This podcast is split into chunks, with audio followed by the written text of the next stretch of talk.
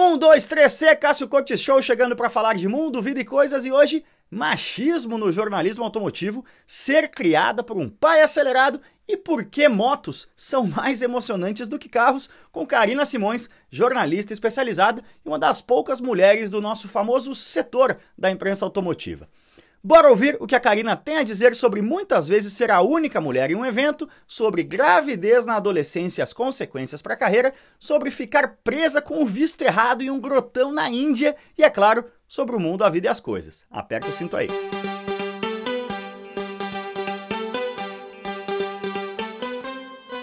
Karina Simões, olha, normalmente não é assim que a gente começa o Cássio Cortes Show, mas dessa vez vai ser inevitável. Explica onde estamos. Estamos na oficina do meu pai, na verdade eu falo que é um ateliê, porque ele trabalha sozinho, então é um espaço pequeno, né?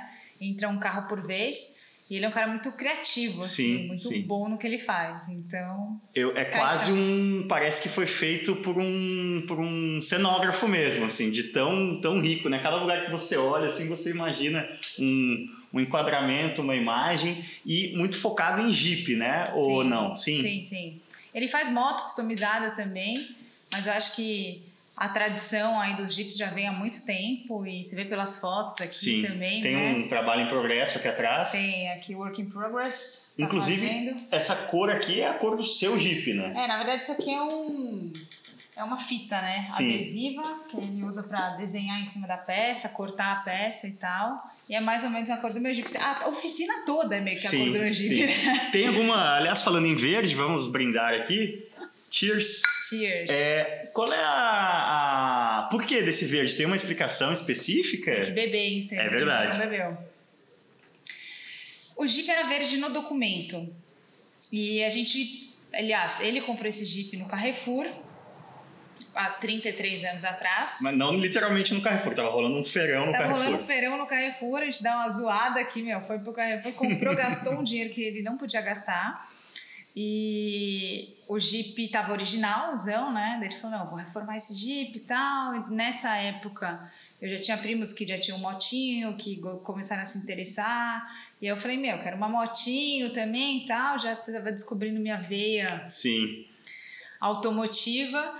E aí ele reformou o Jeep e tal, e no documento era verde. Então, para né, não ter que mudar isso, a Sim. gente foi buscar tons, novos tons de verde. verde mais legal. 50 tons de verde. Legal. E aí essa curva a gente fez meio que junto, assim, né? Sim. Foi uma construção de. Eu lembro que logo depois que a gente escolheu o verde, é, você ver um processo longo, né? Nessa reforma, nessa última reforma do Jeep, ela demorou bastante. E aí depois de um tempo apareceu a telefônica com aquele. Sim, é, é um verde telefônica, é verde verdade. telefônica. E aí quando a gente fez a cor, virou tipo é, verde Willis, né? Sim. Tá na corzinha dele. Que legal, porque- homologou. É, até teve um ano que a Minardi, um dos primeiros anos, talvez com o Alonso, correu com, com a cor da telefônica, esse verde cítrico meio amarelo.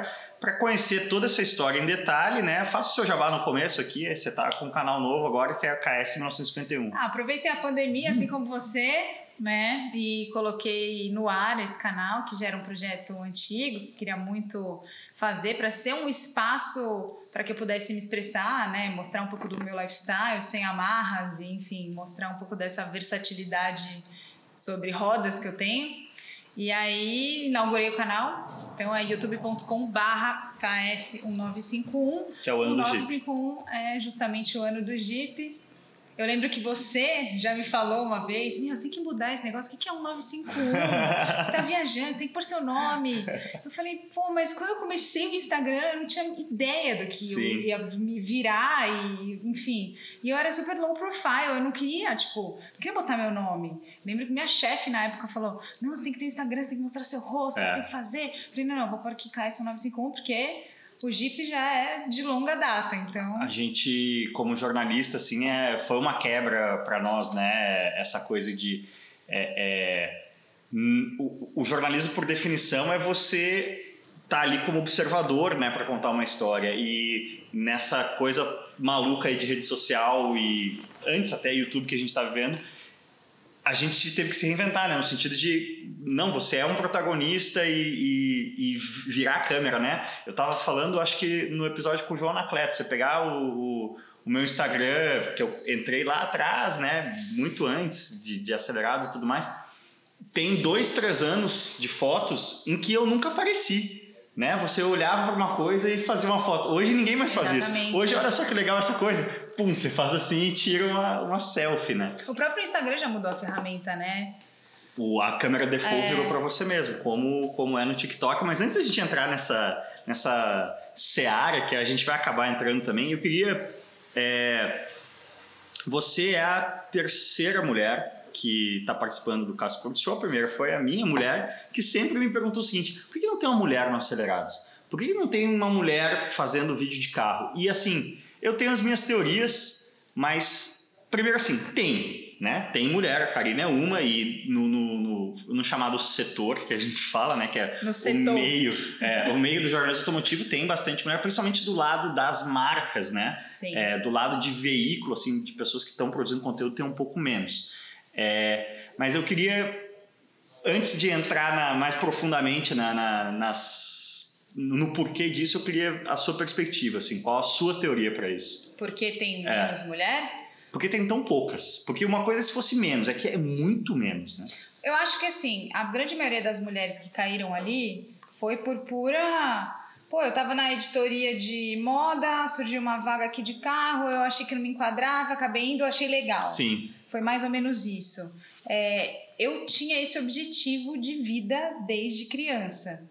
Eu acho assim, respondendo rapidamente essa questão, tem menos mulher porque a mulher, no Natal, a criança, a menina, ganha um fogãozinho, sim. um ferro de passar roupa, uma panelinha. Eu ganhava um carrinho de RC. Sim, sim. Porque eu tinha tesão naquele negócio. Mas é, é, é louco isso, né? É, é, você tem.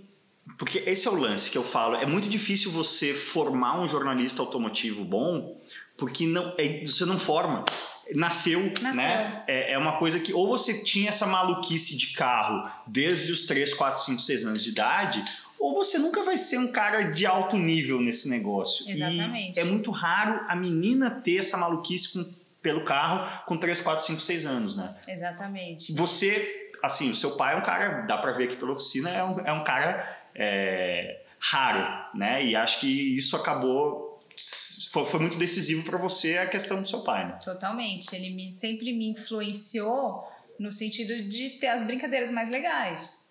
Né? Ele, é, era sempre uma aventura, era sempre vamos andar de moto. Ele me colocava no tanque da CB e a diversão, na Sim. época, que hoje é um crime, era meu. Ele ia com as mãos assim, eu tinha quatro anos e eu ia, os dois sem capacete. Sim, e os vizinhos, tipo, Sim. o português é louco, olha que legal que ele faz. Sim, sim. E a Karina curte. então, assim, é, ele sempre me incentivou. Eu acordava mais cedo para ir para a escola, porque, meu, eu estudava muito perto da minha casa. Era virar a esquina. Ele esperava dar o horário, ele falava, você vai dirigir. Ele tinha, tipo, 10 anos. Sim. Eu chegava dirigindo um puta jeep na escola. e era uma sensação, Sim, né? Claro. Eu descido, tipo... Já era esse jeep. Já era esse Jeep. Que animal. Porque assim, eu, eu óbvio, então tem esse fator influência do seu pai, mas seu pai poderia ter feito isso quando você tinha 4 anos. Põe a mão aí no guidão, filha. E você ter tirado a mão. Você tinha isso também no, no, no Sim, seu total. DNA, né? A minha filha, né? Hoje é o que eu, a gente tem, assim, que eu gostaria muito que ela gostasse muito disso. Mas ela, tipo, ela gosta dos carros legais, sim, assim. Sim. Tipo, eu chego com um Porsche, com um Tesla, com um Audi ah, deixa eu ver esse carro, Sim. isso é legal. Mas e o resto? Mas você não, não vê ela eh, encaminhada para o setor, para usar o mesmo? Jamais. Jamais. Jamais. É, porque assim, eu acho que tem um lado de. Será que é um ambiente tão uh, masculino porque poucas mulheres se sentem incentivadas a estar? Ou também as mulheres já estão pouco estimuladas a estar por ser um ambiente masculino. É um pouco círculo vicioso. Né? É, eu acho que tem as duas coisas. É um ambiente que intimida. Então, se eu já não fosse uma menina que tivesse crescido nesse meio, e crescer nesse meio significam muitas coisas, assim. Você já ter sofrido algum tipo de preconceito em trilha, é, meu, tira essa menina daqui, como sim, assim? Ela vai sim. fazer merda. É, então, esse começo, assim, eu já apanhei um pouco até ter uma confiança de falar, velho, quem é você? Sim, sim. Que, tá, que tá pondo em xeque o meu conhecimento ou as coisas que eu já vivi ou que eu já sei. Então eu cheguei com muita confiança e muita certeza do que eu queria, porque no meio desse caminho eu fiquei grávida e aí todos os planos que eu tinha de foram praticamente Você teve um medo assim de tipo, puxa, não vai mais dar por causa disso, porque não deixa de ser uma uma, uma dificuldade, né? Não só no jornalismo automotivo, né? No, na vida profissional em geral, normalmente os anos decisivos, assim, de. Decisivos não, mas são anos muito importantes na sua formação de carreira ali, vai, uma janela dos 20 aos. dos 20 aos 30, vamos chamar assim. Que é normalmente o período em que as mulheres acabam engravidando. É, num meio já tão estratificado, tão pequeno, né? A gente, o nosso setor tem esse nome setor porque todo mundo conhece todo mundo, né? É, pode ser uma, uma, uma desvantagem difícil de, de recuperar, digamos assim, né? Não, total. Eu, quando comecei, é, só para contextualizar, para que as pessoas entendam como surgiu essa vontade, é, meu pai sempre fez trilha de Jeep e ele sempre me arrastou junto com ele nas trilhas. E ele nunca foi o cara da competição ali, ele era o cara que estava ali por trás, no Jeep Clube, dando apoio. Um Jeep de apoio faz o quê? É, ou carrega equipamento de guincho e tal para guinchar os caras, organizar o esquema, ou leva a imprensa. Sim. E eu ia junto com a imprensa Sim. E eu esperava muito aquele dia chegar, porque tipo era o dia mais legal da semana. Sim. E aí chegava o dia, eu sentava do lado do cara, mas assim, esse é seu trabalho? Meu, eu quero ganhar para fazer isso. Esse, esse foi, essa foi a minha linha de pensamento. No dia que eu tive esse insight muito nova, eu falei, meu, é isso que eu quero fazer. E aí comecei a consumir conteúdo, consumir conteúdo de revista, né, que a gente estava falando das revistas, as revistas foram muito importantes na minha formação. Aí eu descobri nossa, né? que eu sabia escrever, que eu conseguia formar frases e aquilo fazia sentido. Que já é uma vantagem grande do mercado atual. Também. Exatamente. E eu falei, cara, legal, é isso que eu quero fazer. Então eu persegui esse caminho muito com muito afinco. Sim. Até eu engravidar e realmente, quando isso aconteceu, eu pensei que talvez não fosse dar certo, Sim. né? E como é que você, em que momento você sentiu que ia dar para começar a conciliar a, a, vida de mãe? Que isso é outra coisa, a galera pensa, ah, gravidez não, ser mãe é para sempre, né? É Principalmente sim. nos primeiros anos da, da criança, demanda muito tempo, demanda muita atenção. Como é que você, é, em que momento você sentiu que dava para tentar levar a, a, o sonho de ser uma jornalista automotiva é, com mais foco? Primeiro, eu tive que me organizar completamente, né? Falar, bom, agora a gente vai começar do zero, porque eram dois recomeços. É o recomeço da minha carreira e o, recomeço da Karina como mulher, mãe, jovem, adolescente. Que idade você tinha? Eu tinha 18 quando eu engravidei. É, eu tinha ganhado um Suzuki Samurai, porque o Willis estava ainda num processo de, de passando da segunda para a terceira reforma meu pai falou, pô, o Jeep é dela, Sim. não tá pronto, sacanagem. Ele comprou um Suzuki 93, Legal, um samuraizinho. Samurai. Que, meu, eu zoei o ano inteiro com aquele carro e engravidei no final do ano. Foi basicamente isso.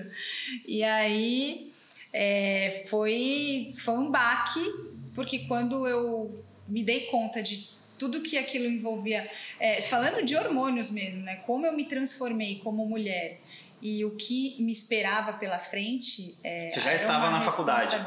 Não, eu estava fazendo cursinho. Sim.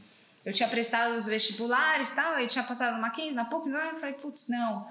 Casper, eu queria, queria estudar na ECA. Uhum. Eu vou, vou estudar um ano aí, vai dar certo.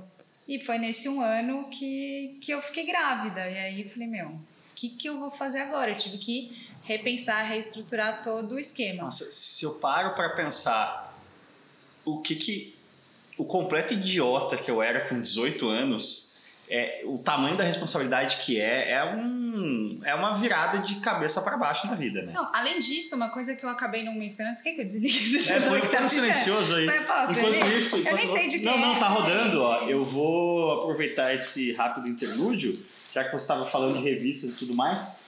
É, eu esqueci a câmera, olha só. Nossa é, Bastidores do Cascores Show, tivemos que pegar uma câmera Ele tá começando agora, gente. É, Novato. É, é, uma, mas, vai, mas vai longe esse menino, tem potencial. Mas tá aqui, o seu ah, Cascores é, movido a gasolina com a dedicatória. E porque você falou oh, do... demais. É, que eu quero, eu, quero, eu quero fazer o que esses caras fazem, né? E o começo do, do livro é, é um pouco isso de, de escrever, mas Vamos é, manter o foco aí na narrativa, que estava interessante agora sem o celular apitando. É, você teve que. É... é uma coisa que eu acabei é, não comentando, dentre essas dificuldades, eu me transformando como uma mulher, a parte da carreira, né? Você tá ali saindo, entrando na vida adulta. E foi um baque para minha família, né? Sim. Minha família, meu, meu pai tinha Tem moto, pessoas tinha, que... tinha caminhão, ele vendeu umas coisas, Sim. tipo assim, pô, isso aqui era, era nosso, eu era muito parceira do meu pai, sou muito parceira, Sim. mas assim, eu era a companhia dele pau para toda a obra ali, né? Sim. Ele falou, meu, acabou, perdi sim, a minha sim. filha. Então, Existem difícil. pessoas que, com, que, que amadurecem cedo e pessoas que amadurecem um pouco mais tarde, assim. É, você era uma, uma menina mais madura do que a média com 18 anos ou realmente você estava ali molecona e o negócio aconteceu? Ah, eu sempre fui muito moleca, eu sempre fui da zoeira, assim, mas eu sempre tive muita responsabilidade, né? Mesmo filha única. Então eu comecei a trabalhar com 16 anos, eu tinha lá, dava umas aulinhas de inglês e resolvia o esquema, eu tinha o dinheiro para comprar minha cerveja, é, eu tinha que ajudar em casa, eu tinha que lavar a louça, eu tinha que limpar o, lavar o quintal, eu tinha minhas, minhas tarefas. Enquanto amigas minhas que tinham irmãs, eu, meu, imagina. Sim. É isso. Tem uma é. funcionária lá na minha casa que faz, não precisa, mas aqui eu tenho que fazer. Você estava um pouco mais então, preparada do que a média. Dessa educação eu achei que foi muito importante na construção assim da, da minha personalidade e nos passos que vieram depois disso. Como é que é ser é, mãe de uma menina?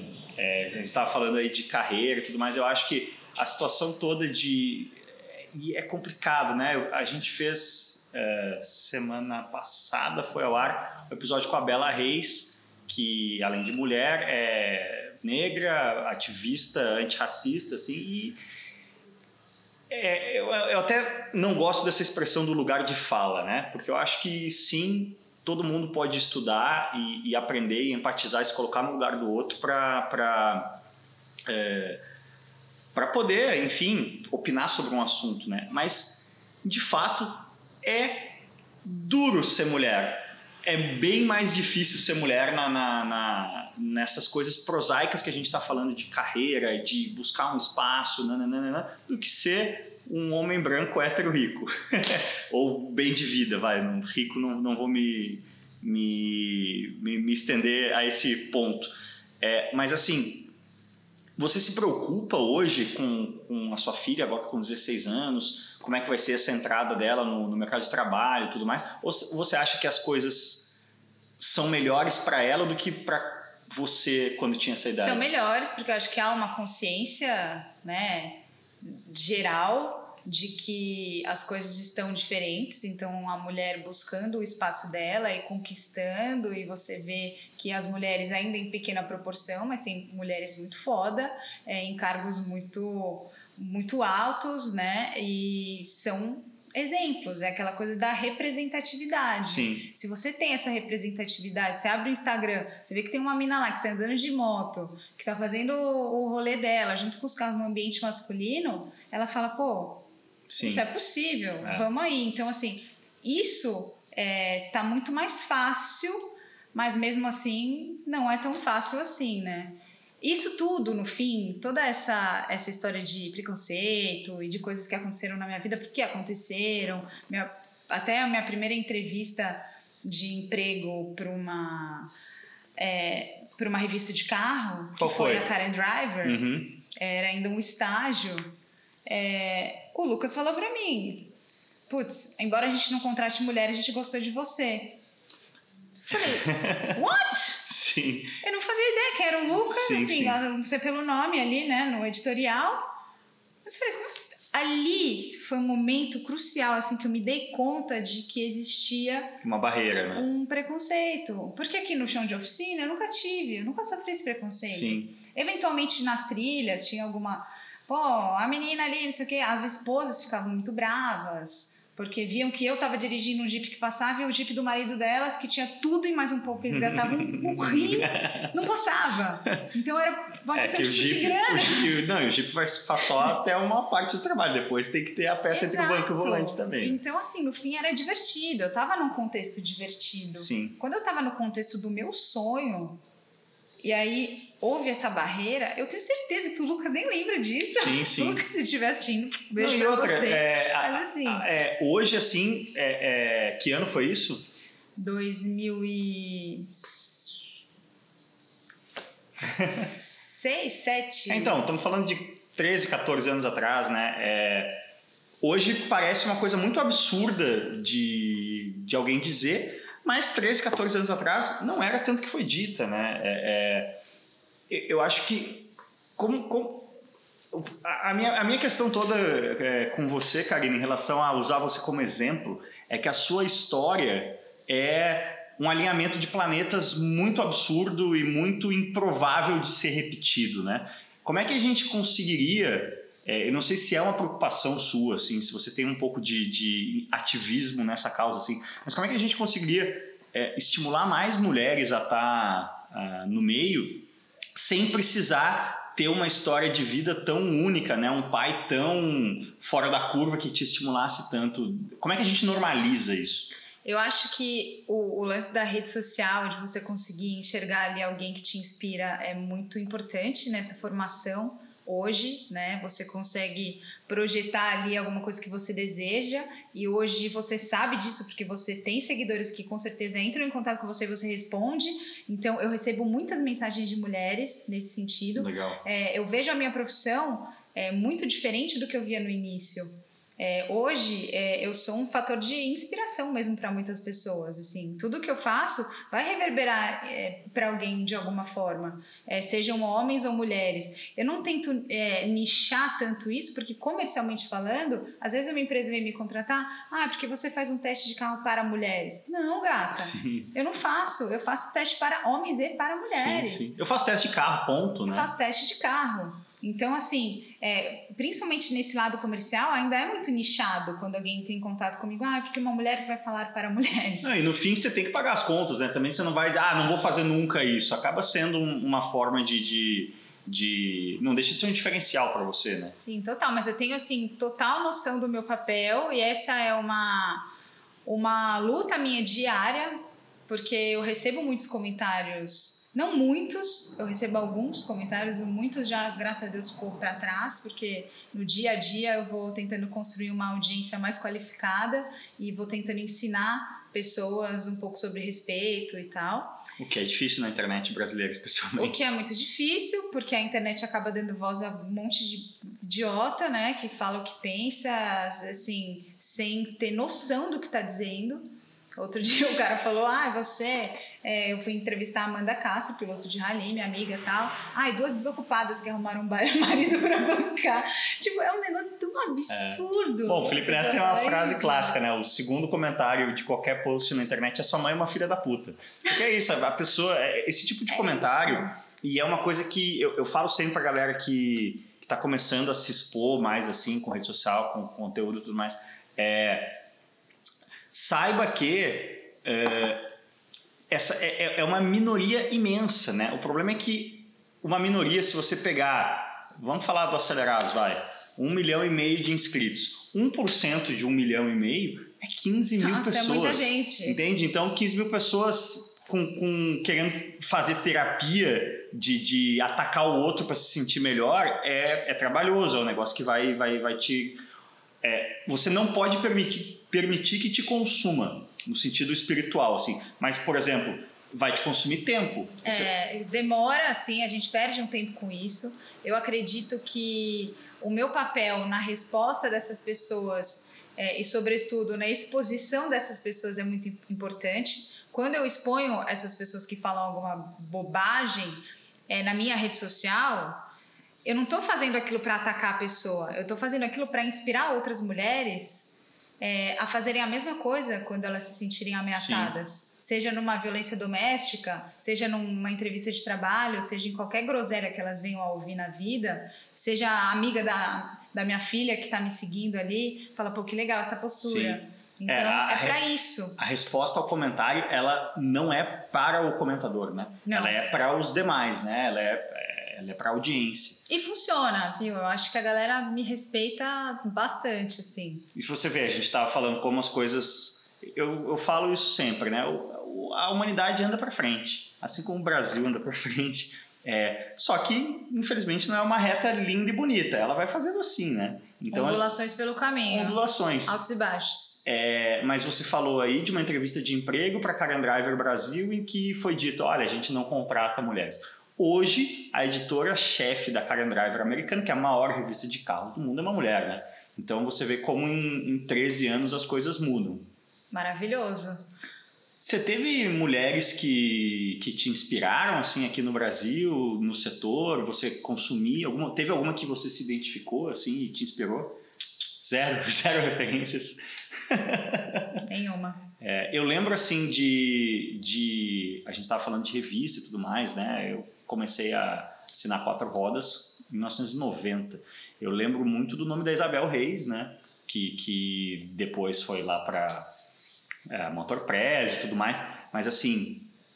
A Bel, ela era um nome que era mais distante, assim, né? Eu via no, no editorial ali, mas é, não era algo tangível, sabe? Eu acho que até por não ter esse lance da rede social, ou eu ouvi alguma coisa da Bia na época de kart, Sim. isso faz muito tempo, né? Como uma referência, pô, é que com tem uma menina que já, anda de kart. Já é um, foi uma coisa um pouquinho, veio um pouco antes, assim, né? Do que no, no meio mesmo. É, lá atrás, nos Estados Unidos, né, a gente já teve mulheres andando de NASCAR e Fórmula Indy nos anos 70, anos 80, né?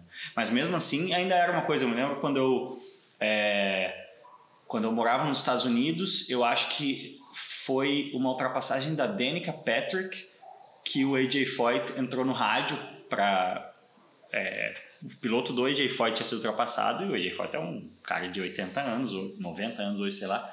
E ele entrou no rádio e falou: You got passed by a girl. Tipo, ele tentou estimular o piloto com: Olha aí, mano, a mina te passou. Tipo, que absurdo, né? Isso vai acontecer.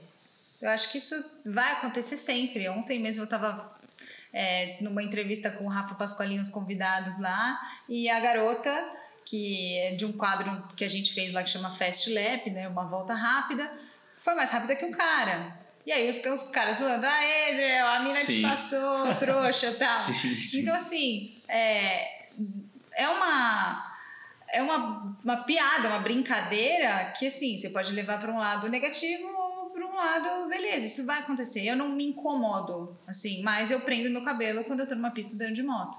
Porque eu sei que se o cara ver o meu, meu cabelinho, ele vai tentar até fazer uma cagada, até sair, Sim. escapar de traseira, até fazer, porque ele vai querer me passar. É engraçado isso, então, sabe? Então eu prendo meu cabelo. Eu não quero passar por isso. É, é, enfim, guardadas as devidas proporções, mas em 2017, na sprint, é, o Gerson e eu acabamos não ganhando o título da GP, estava dividindo o carro aquele ano, porque a gente tomou muita porrada é, principalmente na decisão do título, mas enfim. E a gente se deu conta, cara, tá escrito acelerados na parte de trás do carro.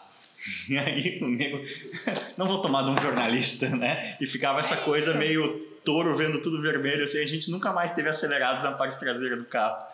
É, quando, quando a adrenalina ali tá mexendo com as pessoas, você vai saber o que, que vai. É, que, que a pessoa vai usar de motivação ali para cometer excesso. Eu já participei de alguns track days de moto que eu falei, meu, não tem como andar com o cabelinho com a trancinha Sim. pra fora. tipo, eu vou acabar me, envolvendo num acidente Sim. de bobeira, porque Sim. o cara. Todos os amigos dele que estão ali esperando a, a, bateria dele estão falando ah, ali, a mina acelera mais que você. Sim, sim. Então... É, a, a masculinidade frágil, né? É, mas é engraçado, você tem uma relação assim de pista, de acelerar mesmo mais com moto do que com carro, né? Mais com moto do que com carro. Como é que foi isso? Seu pai ah, é um ah. jipeiro, não meu, meu pai é GP, meu pai nunca me incentivou a andar de moto, ele sempre andou de moto, eu sempre andei com ele, mas a moto é o lance do, do medo, né? Do E se ela cai, e se ela se acidenta, se machuca? A gente tem amigos que já morreram, que, enfim, um acidente de moto, bobeira, é, família. Você então, teve um acidente na rua até faz o quê? uns tive. 3, 4 anos? É, dois- quatro anos, 2016. Foi um acidente, deu tudo certo, assim, não aconteceu nada, quebrei o húmero, teve sete parafusos e tal, suave. Nada. Mas poderia ter sido grave, Sim. né? Poderia ter Como é que foi o acidente?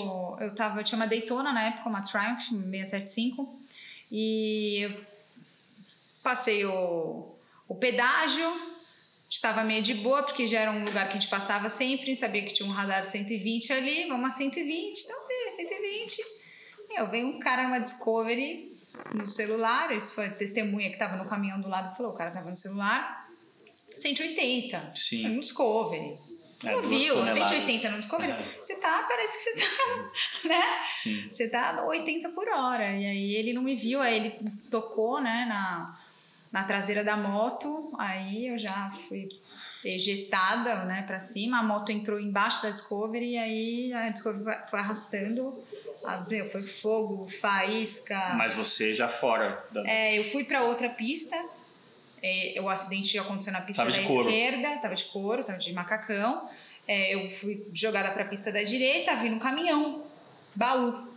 Meu, eu lembro assim, contato visual com o motora do caminhão. Tipo, meu Deus, fudeu, o cara vai me atropelar. Mas eu fui deslizando, ele foi freando, tanto é que as marcas de pneu que ficaram na estrada eram as marcas do caminhão. Sim. Foi um susto. Mas enfim, a hora que eu, tipo, parei, falei, caraca, tô viva. Aí passei a mão, assim, pra ver se tinha braço, tinha perna ainda, tá, não, Que tá horror. tudo aqui.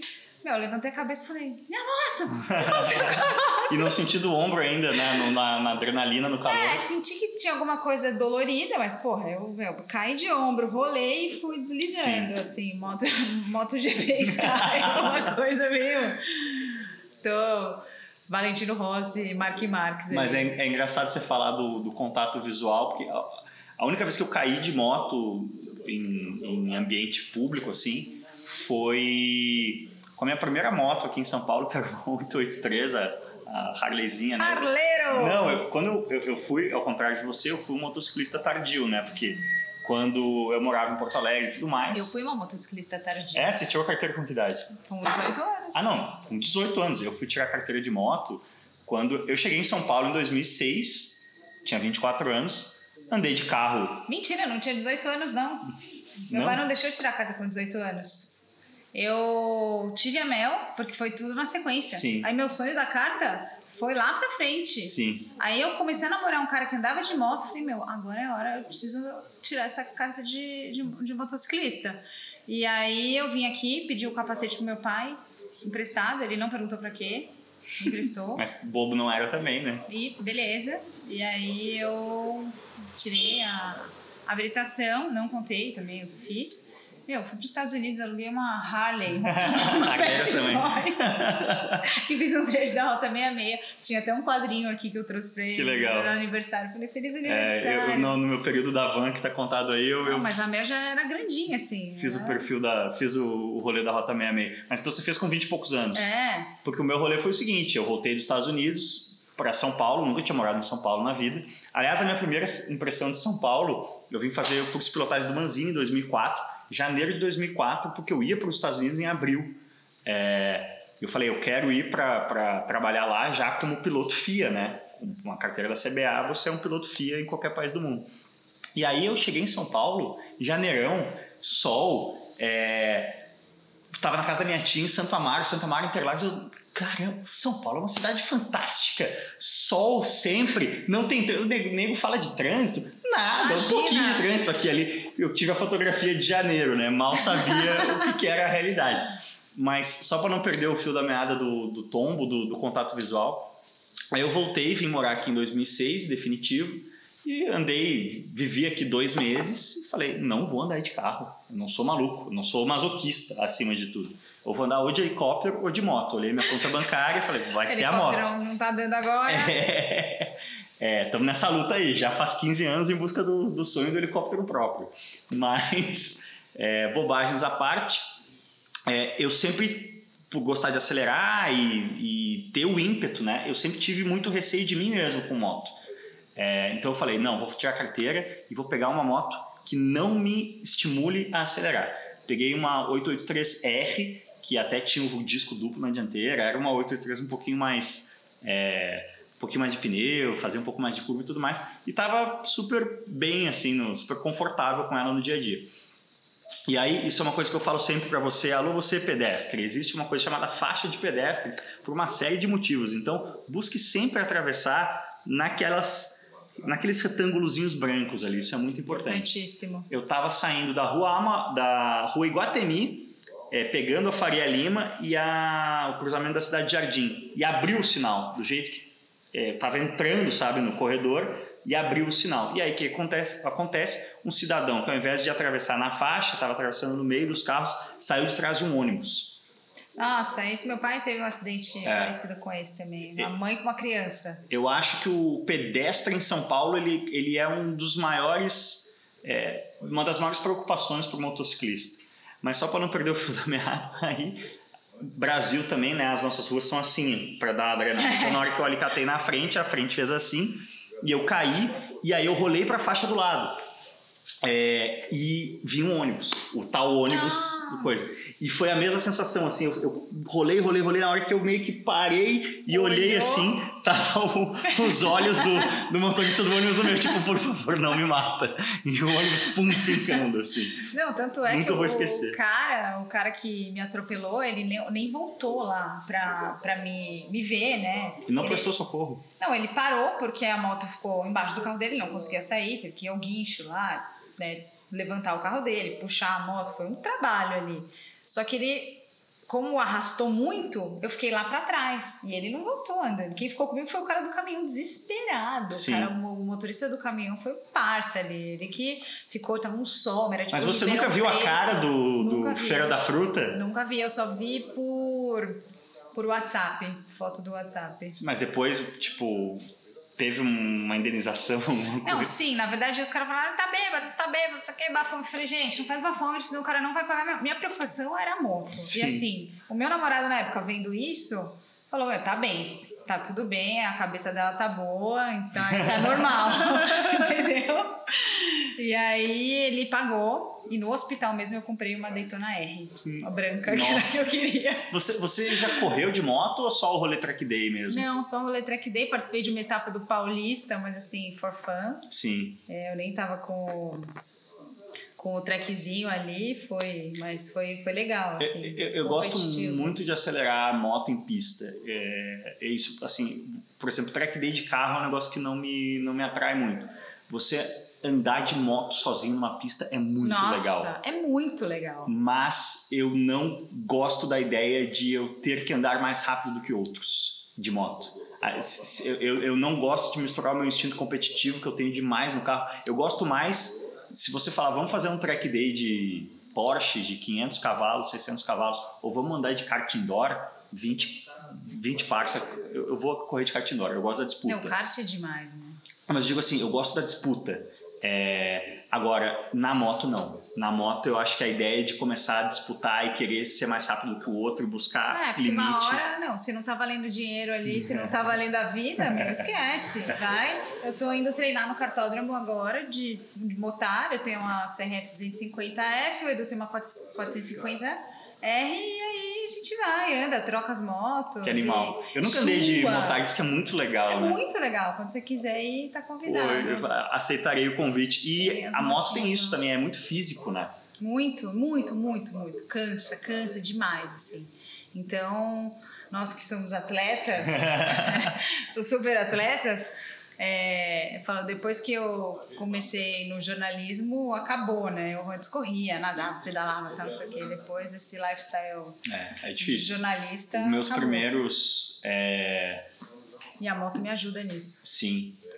E até porque não existe, é que nem o kart, né? Não existe, o próprio carro de corrida, não existe nada que te treine tão bem para andar de moto do que andar de moto. É, por mais que você faça academia, né, não, né? Tem que. Você não não reproduz aquela aquela situação, né? Mas é... Mas só respondendo a sua pergunta, que foi, meu, por que, que eu sou mais da moto do que do carro? É, a moto é, a moto é mais barata, né? Então é mais fácil você se divertir em cima de uma moto. Porque você compra uma moto de 60 mil, Sim. você prepara uma moto de 100 mil, tipo a moto turbo do Edu, com Fueltech, com um monte de coisa, é, é muito mais barato do que um carro fuçadaço que vai te dar muito mais emoção, mesmo para acelerar numa reta, por exemplo, Sim. numa prova de meia milha igual eles fazem, do que um carro. Você vai ter que gastar milhões. Sim. Né? Aquela Hayabusa Turbo é algo que eu, que eu espero nunca ter que subir em cima. Não, ele tá com a S-Head, que é. Aí é monstrona mesmo, e quero ver o que, que vai dar isso aí, porque, porque ele tá no apetite. Mas você nunca pensou em tentar fazer uma corridinha de carro, algum esquema? Não, nunca houve essa oportunidade assim, ah, vamos fazer, vamos. Mas não, não correr, toca o vamos- coração da mesma Toca, forma. toca o coração, sem dúvida. Fiz o curso do Manzini, pirei ali, tava, meu.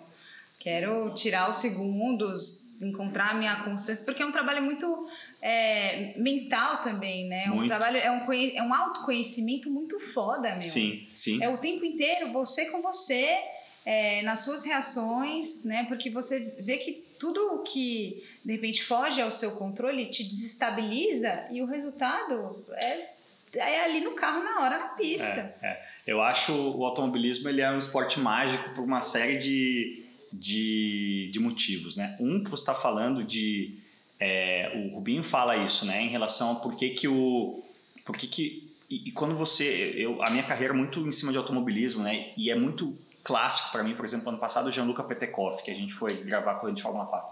Moleque de 16, 17 anos, esses pilotos de ponta que despontam forte no kart, começam a correr de Fórmula cedo, você conversa com esses moleques. Hoje o Dudu Barrichello é um outro ótimo exemplo.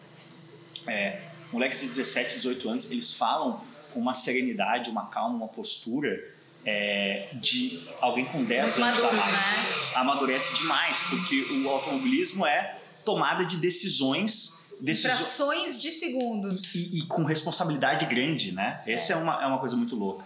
E outras duas coisas que eu acho muito foda em bom português é o quão esvazia a sua mente. Você pode estar. o, o banco tomando a sua casa é um mau exemplo, porque se o banco estiver tomando a sua casa, você não vai estar correndo de carro.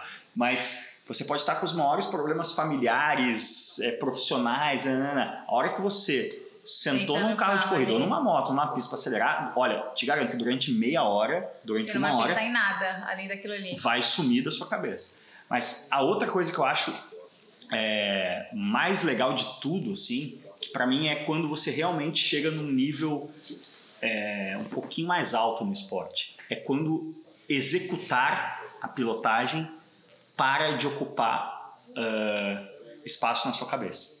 E aí você passa o tempo todo a estar entendendo a corrida, é, pensando onde você vai passar aquele cara, lembrando que aquele outro cara ali sempre faz isso aqui. É, é, quando você se torna esse cara que está raciocinando ali e analisando, aí para mim é o, é, o, é, o, é o zen do negócio, sabe? Você fica num estado de alfa, assim. Que, Chegou que é- no êxtase do negócio. e, e porque aí você não tá mais. Eu, eu conheci. Ali não é mais com você. Você já superou aquilo. Ali agora é com os outros e o que- com o que está acontecendo ao seu redor. É, e, e mais do que isso, você não tem. Óbvio que você sempre tem um pouco de ansiedade, adrenalina e tudo mais, mas eu, eu no meu nível é, nacional, do meio para baixo, digamos assim, é, não profissional, eu conheci muita gente rápida, que tem o ímpeto, tem o talento, o cara senta e vira um tempo.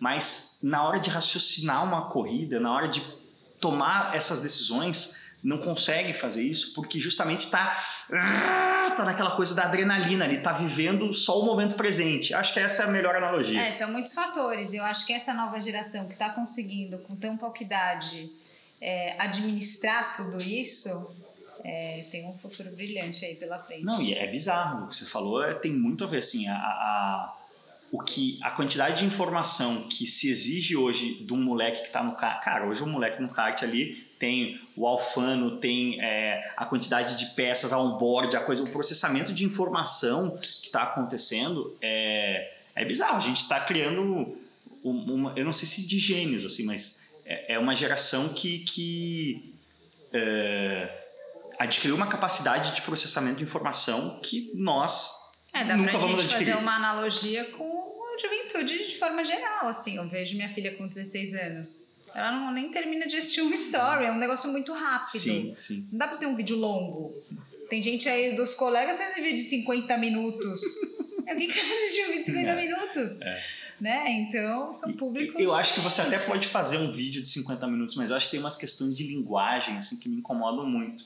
É, cara, é, é, hoje você tem 7 segundos para enganchar a atenção da pessoa. Se nesses primeiros 7 segundos você conseguir dar esse gancho, aí você vai ter ele por mais um minuto. E aí vai, vai renovando, sabe? Mas a, a necessidade de você Melhor exemplo disso, como é que você cria publicidade pro YouTube hoje para o cara não dar o skip Nossa. ali, né? Qual é a frase mágica que vai prender o cara ali, né? E no nosso meio, assim, já que tá falando de setor, assim, eu- é, o próprio Acelerados teve um papel importante nisso, assim. Eu acho que ah, o início do, do, do audiovisual, a galera tava muito fazendo revista no vídeo no começo. E não, ah, o vídeo ele tava te dando é, oportunidades de linguagem e de abordagens que a revista não te dava. Por exemplo, eu falo isso sempre, informação, um vídeo do Acelerados ele não tem informação. No sentido de, é, eu não preciso parar na frente do, do Jeep aqui e dizer, este Jeep, ele tem 112 cavalos e o entre-eixos é de 2,57. Isso aí, cara, o cara tá assistindo e pega no Google aqui se ele Meu, quiser. eu sofria muito quando eu tive que migrar do texto para o vídeo, porque eu sempre fui muito detalhista nos meus textos. Até porque o cara não tá ali sentado no carro comigo e não tá vendo aquilo. Tem as fotos, belíssimas fotos dos fotógrafos e tal, não sei o quê. Mas era diferente, né? Você tem que fazer um texto saboroso. E no vídeo, não. Eu tinha, tem que ser uma, uma coisa mais rápida, mais dinâmica. Eu falava, gente, mas isso aqui não tem conteúdo nenhum. Não falei nada do carro. Como assim, né? E tem também a contrapartida de que, pô, no vídeo não dá pra fingir. Ou você tá passando aquela emoção com o que você tá fazendo com o carro, ou você não tá, Sim, né? Não tem como você andar a 50 por hora e falar, nossa, este carro é muito veloz Sim. e tal. Né? Então, isso é uma barreira grande. A gente estava falando ali, é, o, o- a quantidade de pessoas que conseguem acelerar um carro é grande, a quantidade de pessoas que conseguem se comunicar num vídeo, escrever um bom texto e ter repertório também é grande. A intersecção de ambos é bem é pequena. muito difícil. É bem pequena. É, e, e aí quando você leva isso para mulher, puxa, é menor ainda, né? É, é difícil achar essa, essa receita. Isso aí o, o cara que me contratou, é, patrocinou meu visto de trabalho para trabalhar nos Estados Unidos, ele justificou isso, me falou na, na entrevista, assim, ele falou, é um inglês, né? Com aquele sotaque inglês empolado. Assim, Olha, eu consigo encontrar muita gente que entende de automobilismo.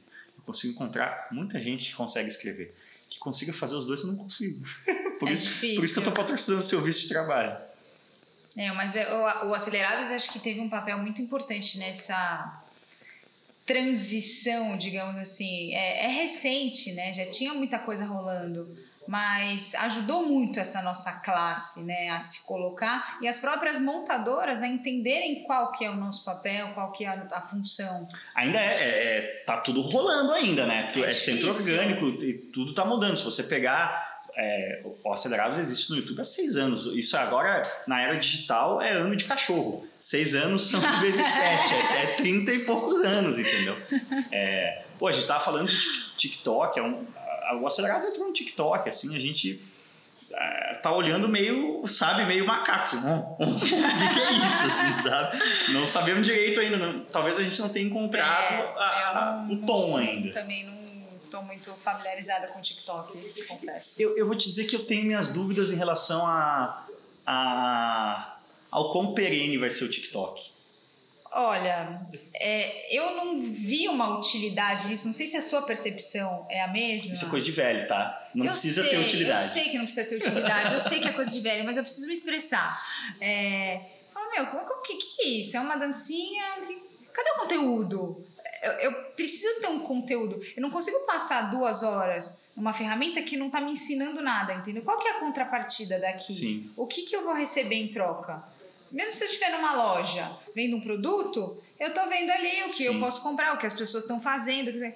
Mas assim, É, é um, Eu vo- é um voyeurismo difícil de entender, né? Eu, eu entendo o Consegui. TikTok como a primeira rede social cujo é, a, a coisa mais importante dela não é quem está assistindo, é quem está fazendo. É a primeira rede social em que você está se divertindo em fazer, entendeu? Ela está voltada, o target dela parece é, ser a diversão da pessoa que está postando e não da pessoa que está assistindo. Isso faz ah. muito sentido para mim. O que eu não consigo entender é por que tem tanta gente assistindo. Gente, Porque o assistir. A minha filha me mostra e fala: Meu, quantas visualizações? É. Tipo, milhões. Sim, sim. Na minha época de web motors até ela falava: Nossa, quantos views tem seu vídeo? Sei lá, 200 mil.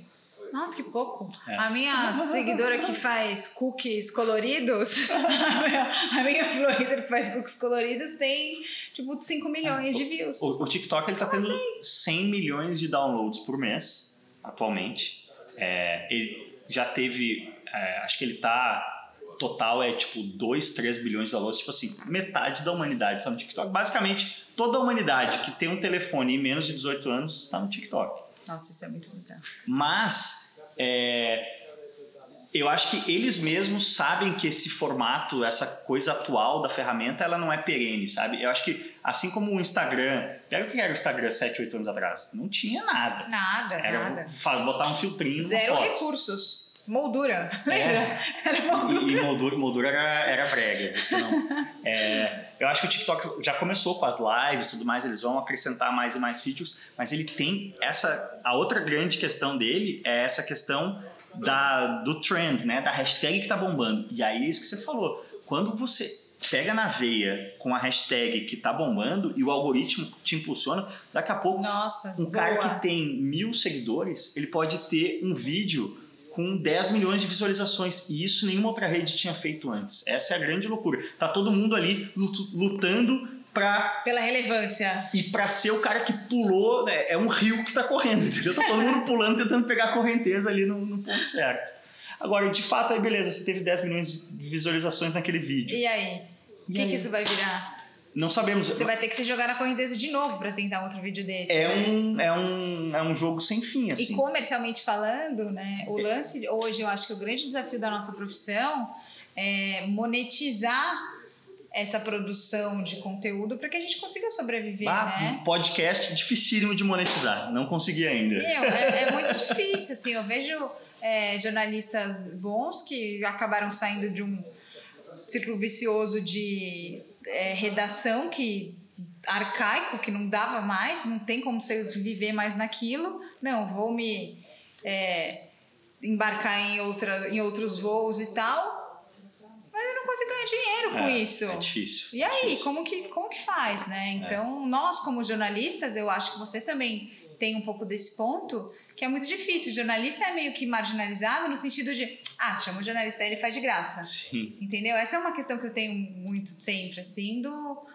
Beleza, jornalista faz de graça. Você acha que eu sou boa? Acho. Não, você é muito boa, você é, meu, você é maravilhosa, você manda muito bem. Mas assim, você vai no nosso serviço de graça, eu pago a influencer ali. Sim, sim. Que fala um monte de groselha é, do carro. É. Você fala, como assim? Então, isso é um ponto que ainda está se acertando, eu acho, porque em algum momento os, os profissionais bons vão migrar para outras coisas. Vão falar, vou abrir a vendinha da empada ali, vou vender empada mesmo. Eu quero andar de carro aqui, não tem nada. Tem uma, tem uma frase boa. O Acelerados, como toda empresa no Brasil, ela já passou por altos e baixos, né?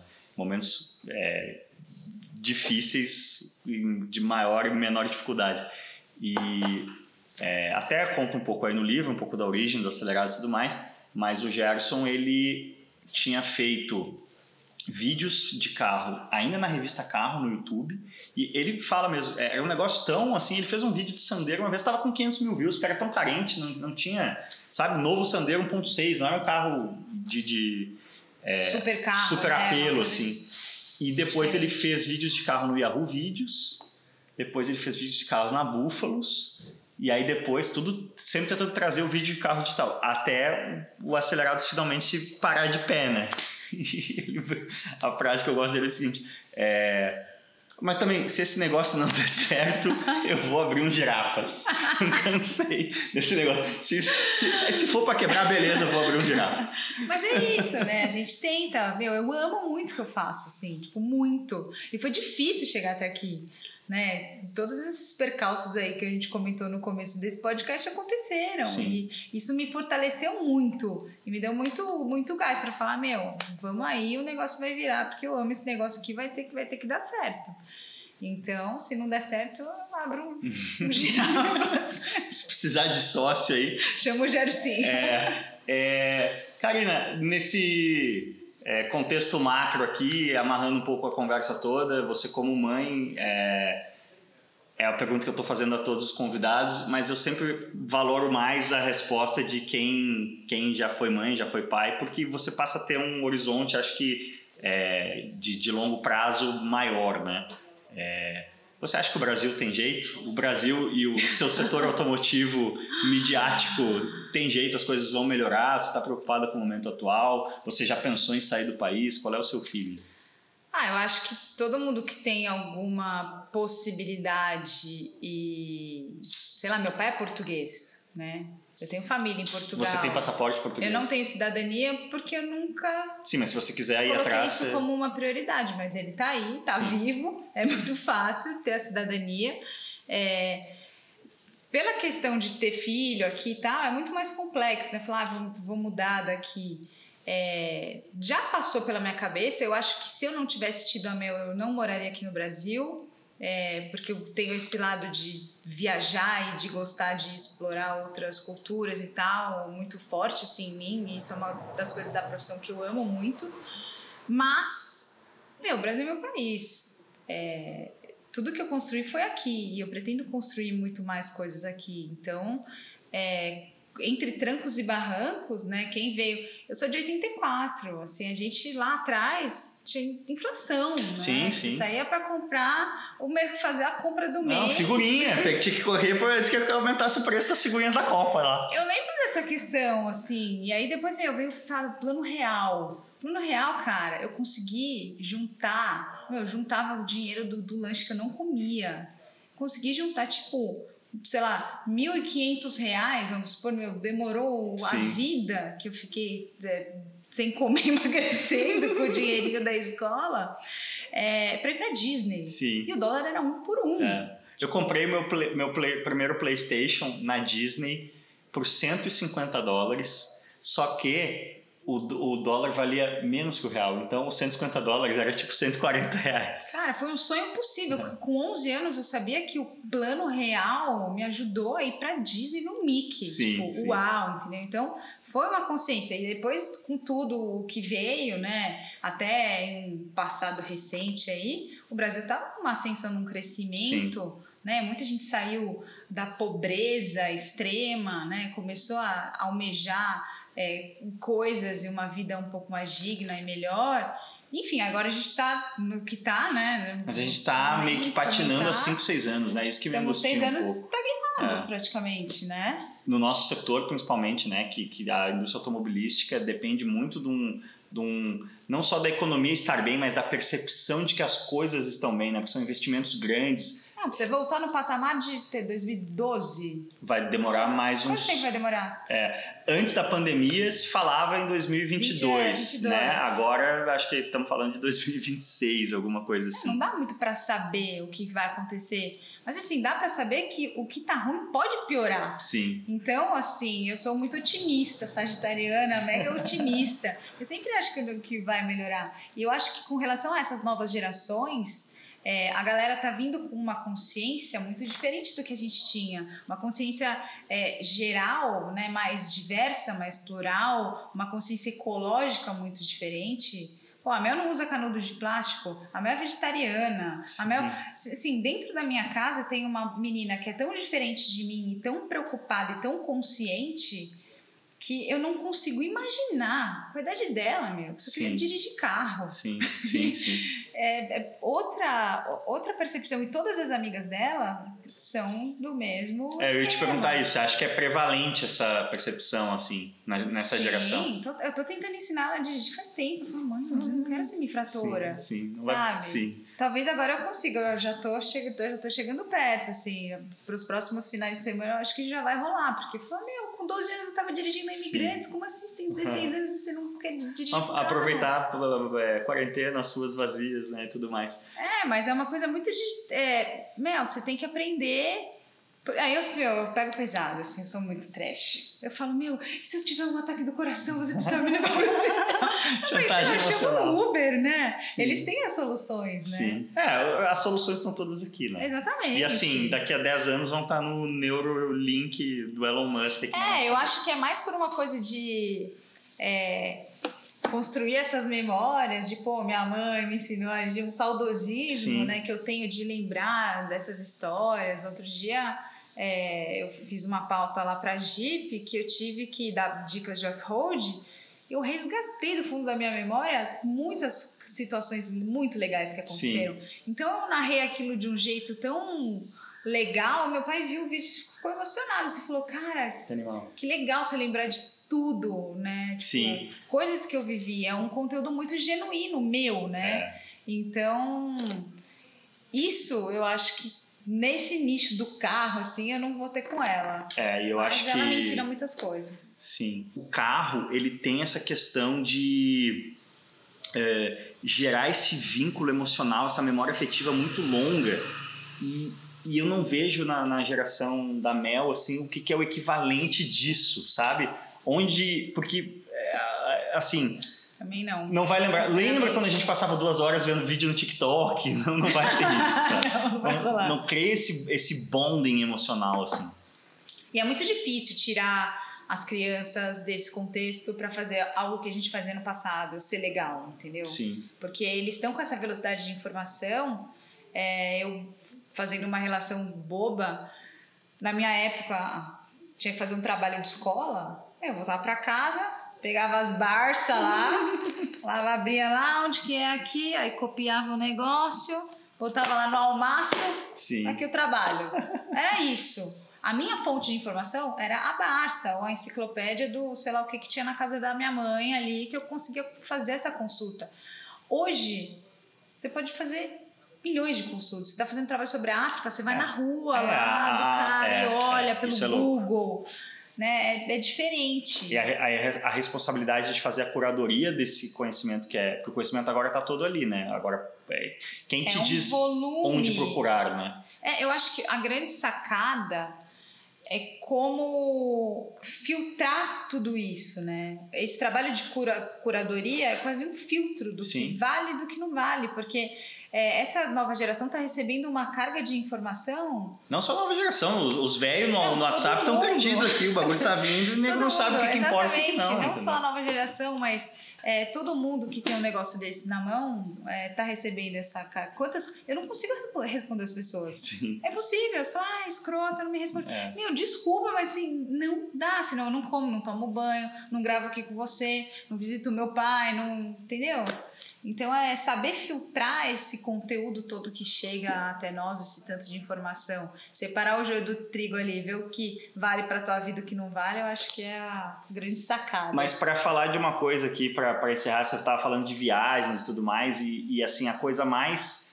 Uma das coisas ótimas de viajar, e, agora cada vez mais, mesmo quando vai passar um final de semana aqui no interior, eu, eu é, nos finais de semana eu faço questão de entrar no celular o mínimo possível, né? Acho que viajar é uma das coisas que nos tira um pouco dessa noia aqui.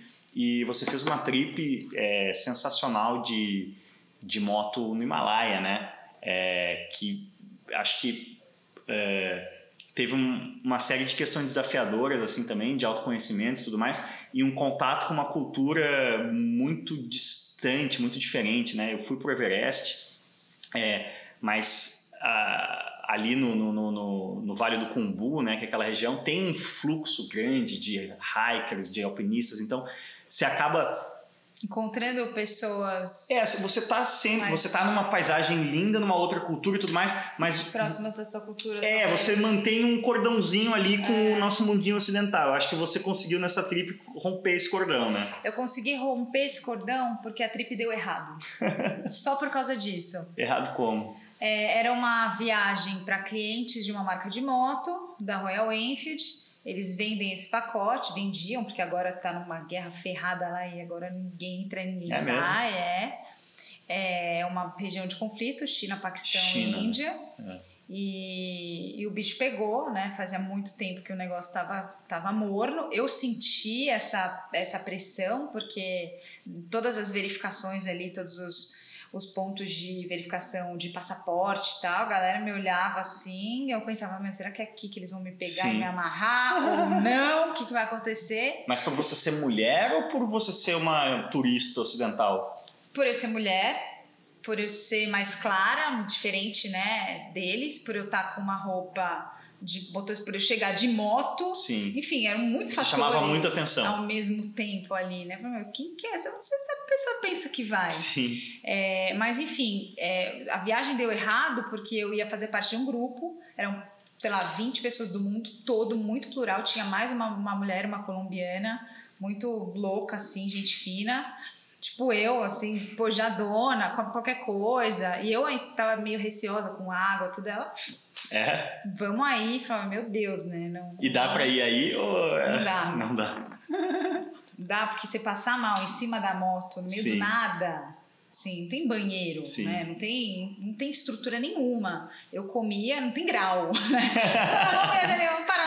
O gru- Não, grupo querido. Rodo Alimentício Augusto Liberato não, Não chegou grau. Você simplesmente entra num lugar que é tipo uma casa de família.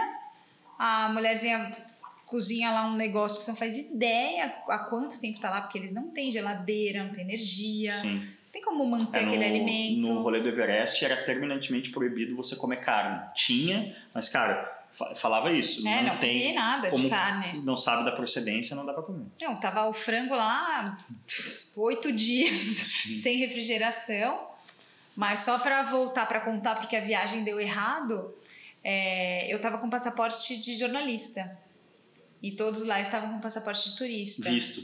o visto de turista. E aí quando eles foram pegar as autorizações para que a gente pudesse fazer esse trecho, porque é uma região controlada pelo exército, eles viram Jornal, não, jornalista Jornalista não. Jornalista vá, volta, vai embora. O cara não quer saber se eu escrevo sobre culinária, Sim. ou sobre política, ou sobre moto. Eu, jornalista? Não, aqui não. Imprensa aqui não quero. Nossa. Vai ter que ir embora.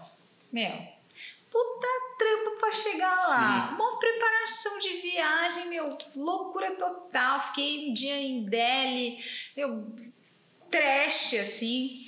Você tem que estar muito aberto a novas experiências. E eu tava super assim. Falei, meu, não, o negócio vai ter que dar certo de algum jeito. Aí fomos para Lé, que é esse lugar já 3 mil e tantos de metros de, de De altura. altitude. E tivemos que ficar lá um tempo para aclimatar. Tipo, dois dias para aclimatar. Tomando um remedinho, tinha um médico monitorando lá, parará. De repente, velho, seu visto não rolou, a galera foi embora. Eu fiquei lá, sentada com meu capacete, aqui, ó, minha, minha malinha Fazendo assim. na escadinha e um indianinho assim pra mim. ó. Uh, tipo, sobrou essa daí. Sim. Indianinho, tipo, do you wanna go for a ride? Sim. No. Mas e aí, como é que resolveu? Não, aí eu infernizei a vida do Arthur Caldeira, do Rafael Pasquali e do Eduardo Bernasconi ao mesmo tempo, fora a assessora, porque ela tomou um remédio, ficou ruim bem essa, esse dia e ela apagou e não conseguia me responder. Eu falei, "Meu, O que, que eu faço aqui, Sim. né? E aí eles tinham falado, ah, não precisa levar tanta grana, porque, sei lá, leva, sei lá, 100 troca 150 dólares, porque já é um calhamaço de dinheiro assim. Bom, já tinha encerrado no IGTV, estamos no Spotify. É? É, segue aí, segue o baile. Tem outra bateria, Não, não, vamos. É, é, já, é, tá já- bom? no vídeo já, já era aquilo, entendeu? Então tá. Atenção, Durães, tem que fazer esse corte do Spotify aqui. E é um calhamaço gigante de dinheiro. Você ele fala, "Meu, não precisa, que os caras lá vão, vão, vão te dar um help no que você pre- precisar. Mas não, eu tive que pagar tudo. Sim. Eu tive que beber muita Acabou água. pra 150 poder dólares aclimatar. rapidinho. Acabou. Não tinha dinheiro. Eu pedi dinheiro emprestado pro guia lá. Falei, meu, pelo amor de Deus, me empresta um dinheiro aqui. Eu, de- eu deposito o dobro depois Sim. você, mas assim, eu não posso ficar aqui sem dinheiro. Cartão não aceitava. Sim. Os caras não entendiam o que eu, que eu falava. Enfim, várias barreiras, né?